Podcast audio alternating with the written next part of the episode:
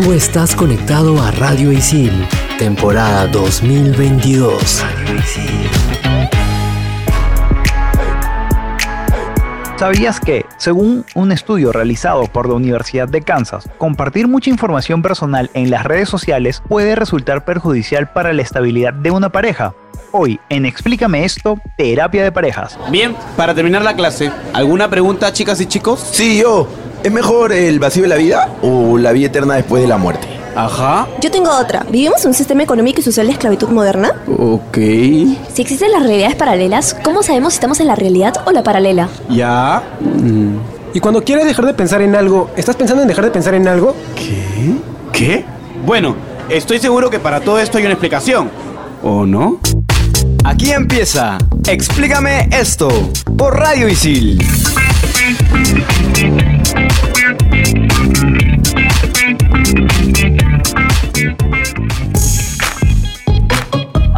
Tal? Bienvenidos a un programa más de Explícame esto por Radio Isil. Como es de costumbre, estamos en compañía de Renzo y Andrea. ¿Qué tal, chicos? ¿Cómo están? Hola, Claudia. Hola, chicos. Yo un poquito enfermita, pero ahí vamos. Vamos, fuerza. Bueno, el día de hoy tenemos a una invitada espectacular. Estamos con Majo Pérez Osores. Ella es terapeuta especializada en terapia de parejas y bueno, ella nos va a contar absolutamente todo acerca de este mundo. ¿Qué tal, Majo? ¿Cómo estás? Hola, Claudia. Gracias por invitarme. Muy contenta de estar aquí con ustedes. Estamos encantados de tenerte. Majo, ¿quién mejor que tú para explicarnos qué es una terapia de pareja? Cuéntanos. Gracias, Renzo. Una terapia de pareja es un punto de encuentro en donde una pareja se acerca a un terapeuta para trabajar en conjunto ciertas habilidades para fortalecer la relación, ¿no? En la mayoría de casos, la terapia de pareja se va cuando existe algún tipo de conflicto. Puede ser un conflicto de comunicación, puede ser un conflicto dentro de la relación, ya sea acumulación de frustración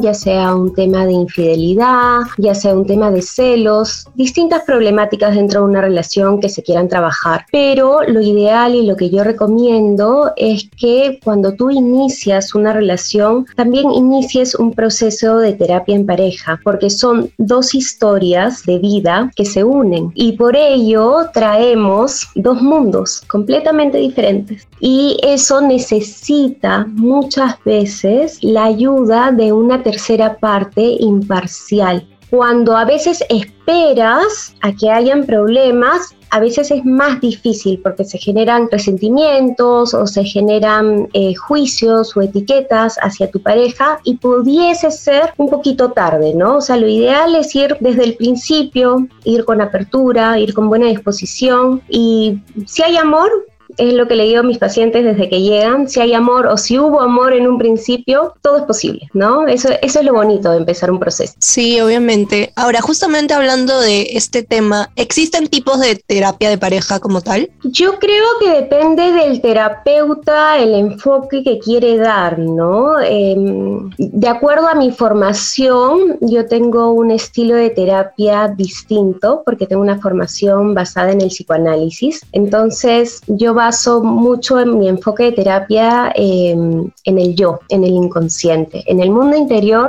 de cada uno, en encontrar todo eso que no verbalizamos en nuestro día a día y cómo lo podemos llevar a la mesa de manera amable, cómo lo podemos compartir con nuestra pareja y cómo podemos unir nuestras vidas y cómo podemos empatizar con el otro, ¿no? Cómo podemos formar un equipo, cómo podemos compartir el amor que sentimos, cómo podemos trasladar la etapa del enamoramiento, que aunque no lo crean, de acuerdo al psicoanálisis es una etapa egoísta, enfocada en el placer, en donde yo me siento bien, yo me siento ilusionada, es una etapa del yo, y cómo traslado esa etapa del enamoramiento a una etapa de nosotros, ¿no? Que, que ahí es donde se desvanece mucho el amor con el tiempo. Una, consultita. Eh, claro, tú estás mencionando esto más que nada del enfoque eh, en el cual tú abordas esta, esta, terapia de pareja, pero digamos que este enfoque podría cambiar según el tipo de pareja. Por ejemplo, una pareja celosa, por ejemplo, una pareja que es emocionalmente dependiente, ¿cambia o se mantiene el mismo enfoque? Como te digo, depende del terapeuta, pero se puede tratar todos los temas que tú dices, ¿no? O sea, si es una persona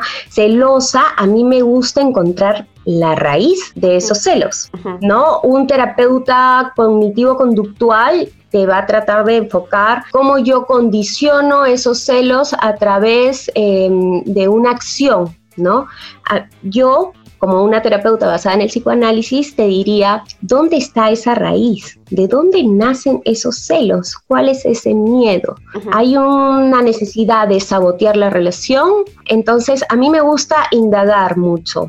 A mí me gusta indagar, pero indagar con amabilidad. Y me gusta que compartas esa información con tu pareja para que tu pareja logre entenderte, porque a veces uno eh, salen estos celos y empiezan estos juicios. Es que es muy tóxica, ¿no? Eh, está siendo muy celosa, ¿no? Y nos empezamos a juzgar y nos comenzamos a atacar. Entonces, estas discusiones empiezan a suceder de manera cíclica, ¿no? Eh, y, es algo de, todos los días y, nos desgastamos como pareja, ¿no? ahorita que te escucho, a mí me asalta una curiosidad porque bien lo dice Claudia, ahí está la posibilidad de tener ese enfoque, ¿no? De ver la persona controladora, la persona celosa. Pero ahora que está tan en boga esto de las relaciones poliamorosas, la responsabilidad afectiva, también se puede tratar una relación poliamorosa en una terapia de pareja, teniendo en cuenta que, bueno, ese esquema de pareja ya no se cumple, porque hay más de dos personas inmiscuidas. Claro que sí, o sea, digámoslo, terapia de pareja, como puedas decir, terapia del amor, ¿no? Del vínculo de pareja. Del vínculo, exacto, ¿no? O sea,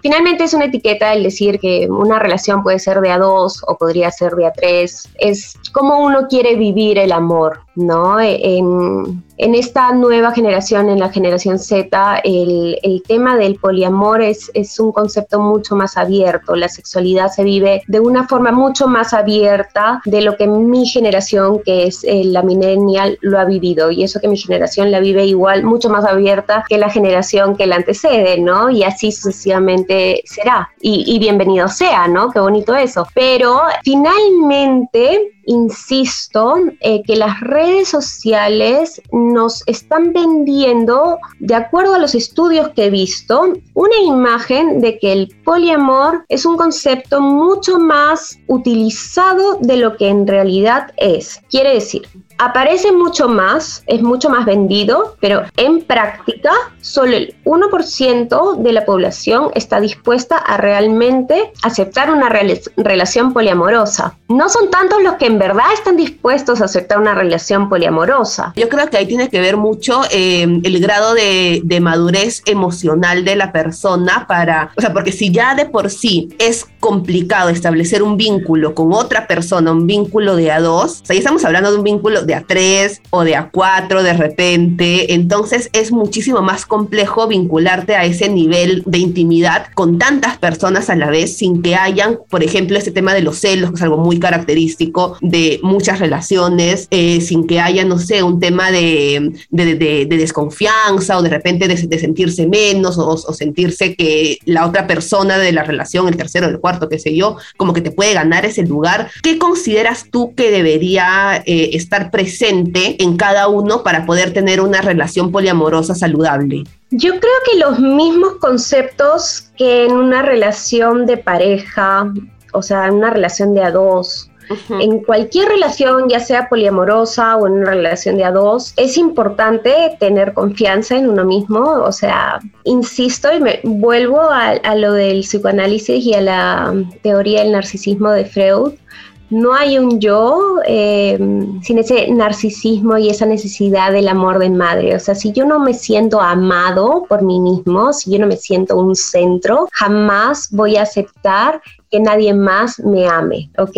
Entonces, esa es la base del amor del ser humano. Entonces, en el poliamor no es que eh, sea más difícil porque estoy en una relación de A3 o de A4 o de A5 o de A7. Yo acepto el concepto de al poliamor. Ese es el concepto que yo estoy aceptando. Y si yo lo acepto y yo lo elijo y yo cumplo con em, los conceptos de autoconfianza, de amor propio y cumplo con eh, todos los valores para llevar una relación saludable, no tendría por qué haber ningún problema de toxicidad o mayores celos o nada más que en una relación de a dos. No debería. El problema está en cuando uno no está emocionalmente en balance y por cualquier tipo de carencia elige empezar una relación poliamorosa cuando claramente no está listo para hacerlo. De verdad creo que nos ha ampliado bastante el panorama, pero tenemos que hacer una pequeña pausa, no sin antes soltarle a la gente este dato,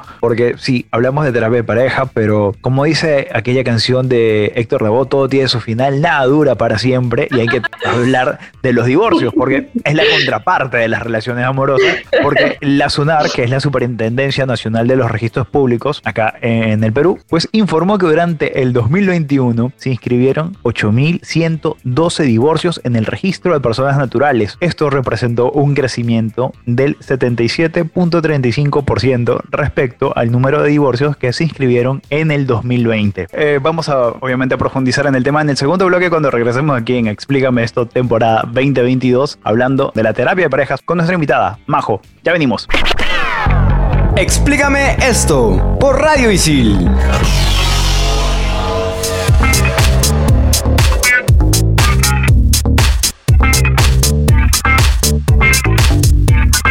Y regresamos aquí en Explícame esto, temporada 2022. Estamos hablando de la terapia de pareja y estamos justamente con Majo Pérez Osores, nuestra invitada. Pero antes de seguir hablando con ella, Claudia, por favor, los honores. Y la frase célebre llega gracias a Albert Camus. No ser amados es una simple desventura. La verdadera desgracia es no amar.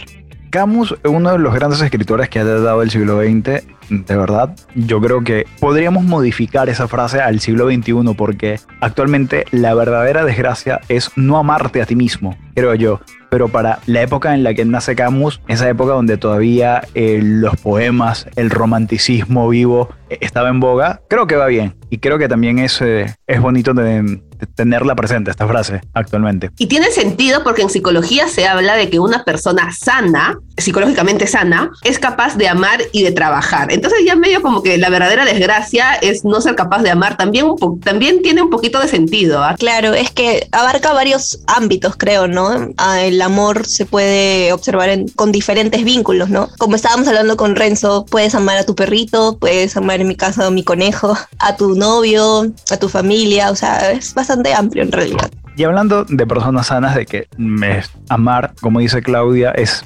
síntoma de una persona que está sana. Majo, ¿cuándo se tiene que acabar una relación? ¿Cuándo hay que ponerle freno a esto? Bueno, hay que poner el freno y, y, y esto es para todo, ¿no? No hay una regla exacta para Claudia, para Renzo, para Andrea o para Majo. El barómetro es tu sentir. Si tú no te sientes cómoda cómodo, si tú no te sientes contento, si tú no te sientes bien, si tú lloras más de lo que ríes, si tú estás buscando validación, si estás buscando aprobación, si estás buscando atención, si tú no recibes amor en, las distintas formas, ¿no? Si no recibes atención, si no recibes cariño, si no recibes lo que necesitas en una relación, lo que tú quieres, tú como Claudia, tú como Renzo y tú como Andrea, ese es el momento de decir hasta aquí. Cada persona merece algo distinto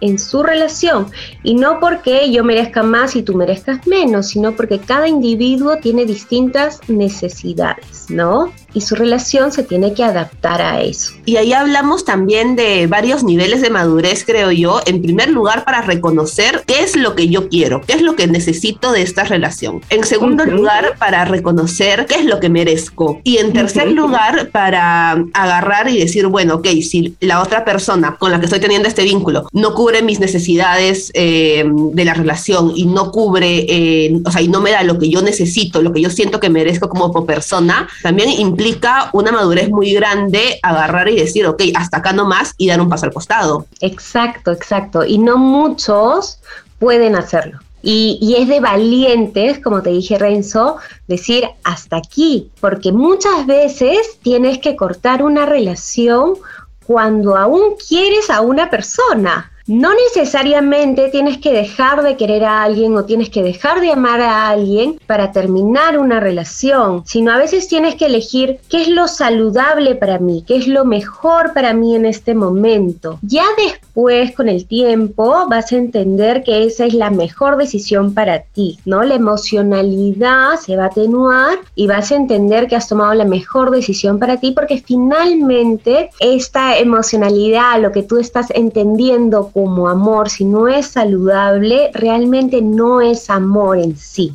Y justamente hablando sobre esto, sobre esa capacidad que se debería tener de manera general para saber cuándo cortar con algo, dos generaciones atrás, digamos, no sé, nuestros abuelos, por ejemplo, vivían bajo el concepto del amor para siempre, para toda la vida, hasta que la muerte nos separe. Actualmente, en estos tiempos, ¿cuánto ha cambiado el amor?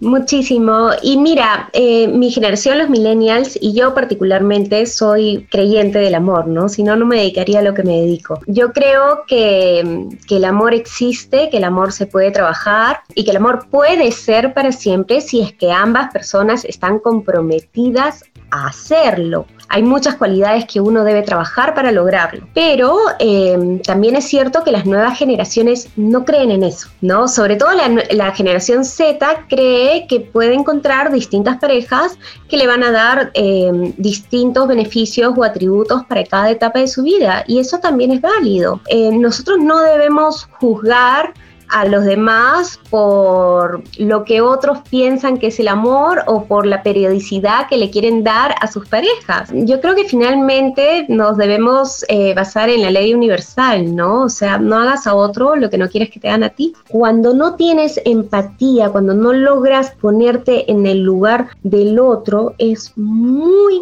difícil llevar una relación saludable porque todo el tiempo voy a estar, y eso me pasa en, la gran mayoría de mis consultas. Yo llego, eh, vienen eh, dos personas y me dicen, es que él no me entiende, es que ella no me entiende, y, todo el relato es, es, un... Es, un ataque y es un relato para que la otra persona logre satisfacer sus necesidades. O sea, en ningún momento haya, hay una intencionalidad de, encontrar en el medio algo. Yo en ese momento paro todo y digo, esta perspectiva no nos va a llevar a ninguna parte, ¿no? O sea, ya no iba a, mencionar, porque son justamente todas esas características que al final hacen que este comportamiento surja. O sea, el no tener la empatía de decir, bueno, ¿cómo se debe sentir la otra persona si de la nada me desaparezco? El no tener eh, las habilidades de comunicación para decir a la otra persona, bueno, me está pasando esto, eh, no sé, tipo, cortemos acá o qué sé yo. O simplemente eh, no tengo la, llámalo valentía o llámalo eh, fortaleza emocional o asertividad, nada más, ¿no? Para confrontar o no tengo la capacidad de confrontación, simplemente para decirte con mucha amabilidad, oye, me gustó salir contigo, pero simplemente no tengo una conexión no formé una conexión. Entonces, gracias, pero eh, no veo que esto vaya más. Y eso en ningún momento debería ser interpretado como un ataque o, o, si ya la otra persona lo interpreta como quiere interpretarlo, es un tema de la otra persona que debería trabajarlo en su propia terapia, ¿no? O sea, la otra parte cumplió, ¿no? Yo soy claro, yo digo la verdad y yo confronté. Entonces, tenemos la información, tenemos las habilidades para hacerlo, no son cosas tan difíciles de desarrollar, pero esta nueva generación no lo hace, estamos eh, llenándonos de estrategias, ¿no? Y, mi generación tampoco se escapa, ¿no? O sea, la generación Z tiene estas este, habilidades, pero mi generación, que es la, millennial, también tenía sus estrategias. Eh, no permitas que el chico sepa que, que tú tienes interés, ¿no? O sea, al final es, permítete ser vulnerable, di las cosas como son, lo que tú quieres, comunícate, sé sincera, no hieras, no ataques, o sea, son cosas básicas, ¿no? Que nos deberían enseñar, yo creo, en el colegio. Majo, vamos a hacer eh, lo siguiente, tenemos que hacer una nueva pausa, pero te vas a quedar con nosotros un ratito más porque viene el segmento favorito de todo el equipo de producción, incluyendo a Andrea, que ya está pidiendo que vayamos al top 5 y lo vamos a tener de regreso aquí en Explícame esto, temporada 2022. Explícame esto por Radio Isil.